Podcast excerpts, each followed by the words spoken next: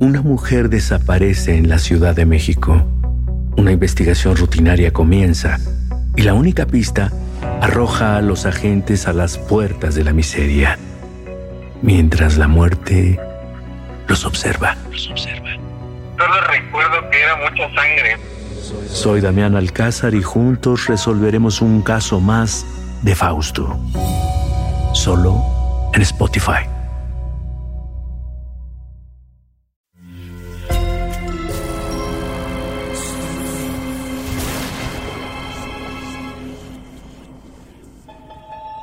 Portal Sonoro no se hace responsable de las visiones, pesadillas o encuentros cercanos del cuarto tipo que puedan suceder antes, durante o después de la experiencia. Para una experiencia sonora completa recomendamos audífonos para dejarte envolver por la casa grande y sus infinitos cuartos. Escucha bajo tu propio riesgo.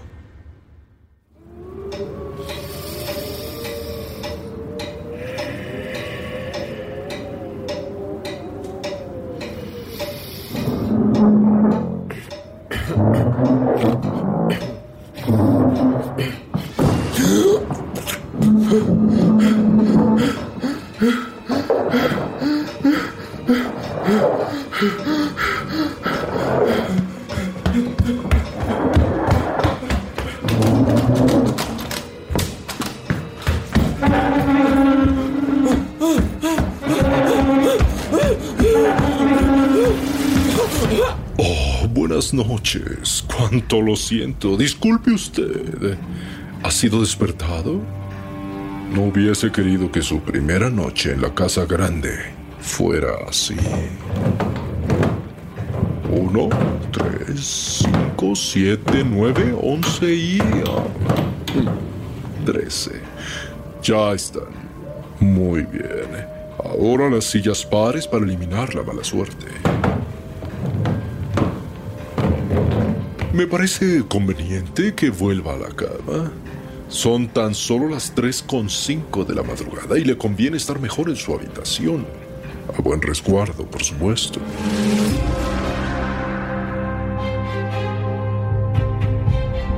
Sombras de la Casa Grande.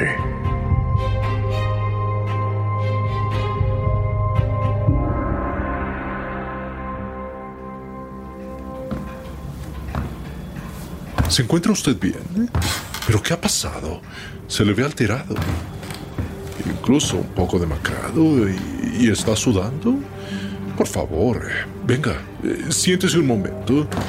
Lo veo atemorizado. Oh, ya entiendo. Ya sé qué es lo que se pregunta. No, nadie entró a robar. Despreocúpese. Lo que escuchó hace unos momentos suele repetirse ciertas noches en punto de las 3 de la mañana. Pero tome asiento. Permítame tranquilizarle. No pasa nada.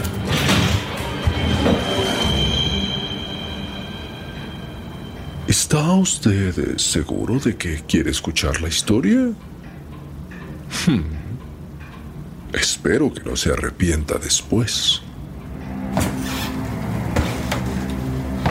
Hace muchos años, en tiempos de la Revolución, la Casa Grande se vio salvajemente saqueada.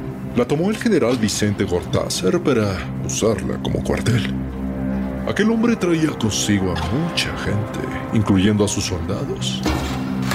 Seis de ellos tuvieron la tarea de cuidar con su vida el tesoro del general y enterrarlo para que nadie lo encontrara hasta que pasara la trifulca revolucionaria. Pues, como era evidente, así lo hicieron. Encontraron un lugar para enterrar el tesoro. Todos guardaban el secreto y nadie más supo en qué parte exactamente de los terrenos de la Casa Grande fue escondido. Una noche, la casa fue atacada de manera inesperada y el ala sur comenzó a arder en llamas. El general Vicente fue acribillado de la manera más brutal y los soldados del general Gortázar se vieron seriamente comprometidos por el salvaje bando enemigo.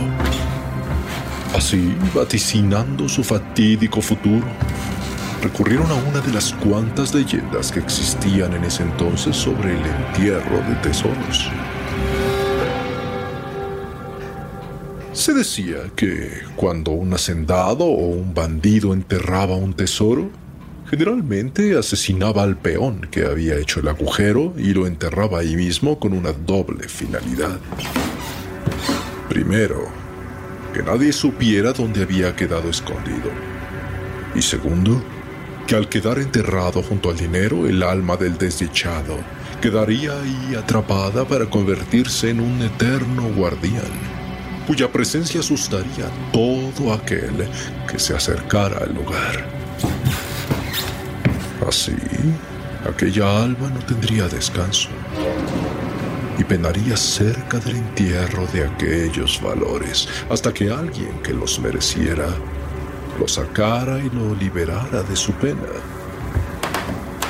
De esta manera, al cambiar la ubicación del tesoro y luego de enterrarlo, los soldados comenzaron a pelear, ya que cada uno intentaba salvarse de aquel cruel destino de convertirse en guardián de tal fortuna. Sin embargo, un ruido llamó su atención y se dieron cuenta de que alguien los estaba observando. La única persona que los había descubierto enterrando el tesoro era Margarita, la mujer del hacendado que en ese momento habitaba la casa grande. Ella se escondió, pero los soldados decidieron seguirla hasta que la capturaron. La llevaron al pozo. Mire, aquel, ese que se ve más allá. Esa noche el pozo lucía oscuro y profundo. Venga y asómese por el ventanal. Ajá, sí. Aquel que se ve cerca de la barranca.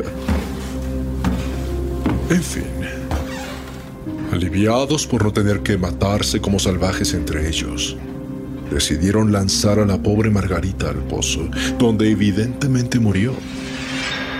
Y tal como relataba la leyenda, se convertiría en la celadora del tesoro, para nunca revelar su lugar y para siempre cuidar de él. Sin embargo, los seis soldados nunca imaginaron lo que habían desencadenado. Aunque claro, más tarde, todos fueron fusilados. Fueron cobardes dentro de su propia cobardía. Jamás se ha encontrado aquel infame tesoro del general Gortázar. Dicen que la misma tierra lo va moviendo de lugar cuando alguien indigno está por encontrarlo. Pero hay indicios que muestran que el tesoro sigue aquí. Así es, mi amigo. Desde la muerte de aquella mujer, una silueta vestida de blanco se aparece en ciertas noches y deambula en las inmediaciones de esta barranca que está junto a los terrenos de la casa grande.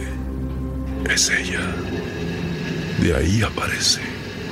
De allá viene. Se ve su figura traslúcida y sus pies no tocan el suelo. Pálida, luciendo el vestido que llevaba esa noche, ajustado al torso y con la caída libre como se acostumbraba en esa época.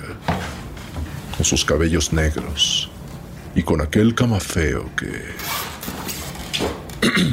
en fin. Todas las noches hace el mismo rondín observando a través de las cuencas de sus ojos oscuras y profundas, como el mismo pozo. Y al final, al final siempre avanza, y si no encuentra a alguien digno que la libere de su tormento para que ocupe su lugar y liberarse, se lanza sola de nuevo hacia el interior del pozo que la vio caer por primera vez. Si nota a una persona ansiosa de poder, alguien deshonroso, que pudiese estar en busca del tesoro y la gloria, lo pone a prueba. Y si no pasa, lo captura y se abalanza en ese abismo con él. Eso se repite desde entonces, sin excepción. Por lógica, usted puede notar que no ha habido alguien digno que merezca ese tesoro y le dé a ella su ansiada libertad. Pero volvamos a sentarnos. Lo noto pensativo. Ah, sí. Veo que hay algo en su mente. Permítame reafirmar que así es. Ella es la que mueve los muebles cuando hay un visitante. Pues así llama su atención mientras identifica si puede ser un guardián o un usurpador. Oh, continúa muy blanquecino. ¿Se encuentra bien? En fin, si alguien escucha sus movimientos a las 3 de la madrugada, como usted, ella vuelve en punto de las 3 con 33. La hora de los demonios y los fantasmas. La hora del diablo. La hora en que su presencia tiene más fuerza. Es ahora donde se abre el portal para que surja todo aquello que es inquietante y maligno.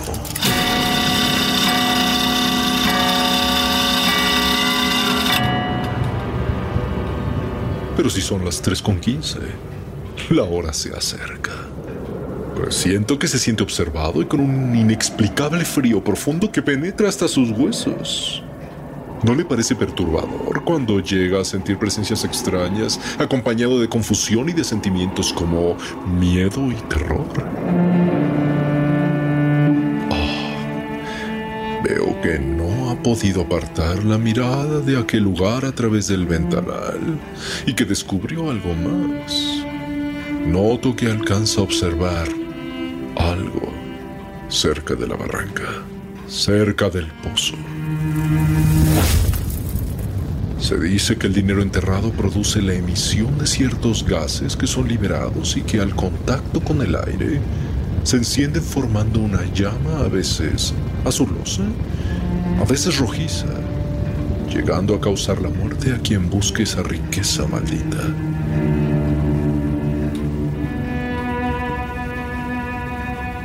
Hmm, me parece que su situación ha cambiado.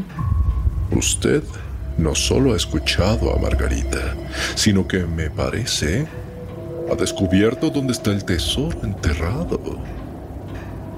No hubiese querido decirlo, pero así las cosas, lo veo envuelto en una jornada de terror insoportable para cualquier ser humano.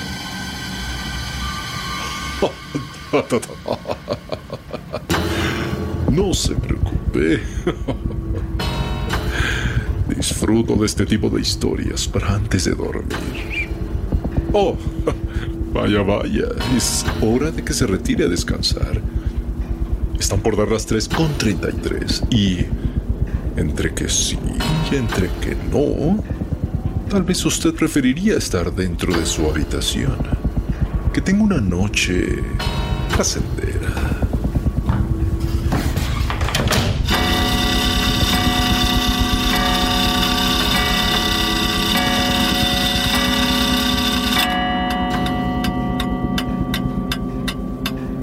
placentera. bienvenida, mi hermosa Margarita.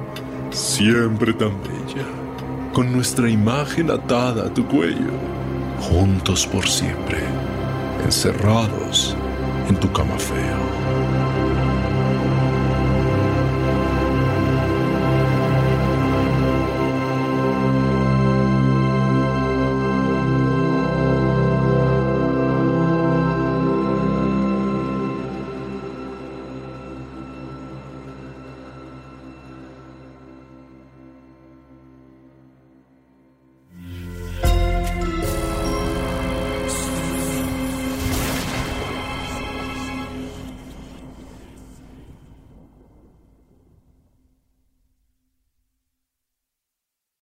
Una mujer desaparece en la Ciudad de México.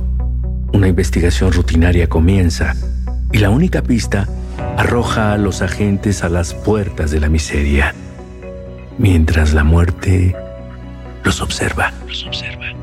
Solo recuerdo que era mucha sangre. Soy Damián Alcázar y juntos resolveremos un caso más de Fausto. Solo en Spotify. Sé bienvenido a Tristan Terror, mi podcast donde comparto múltiples vivencias paranormales que mi propia audiencia me manda. Relatos sobre brujas, sectas, fenómenos extraños en distintos lugares conocidos de México. Adéntrate para que conozca los relatos más aterradores de México. Y así esta noche, te aseguro tendrás dulces pesadillas. Escucha Traes tan terror en cualquier plataforma de podcast.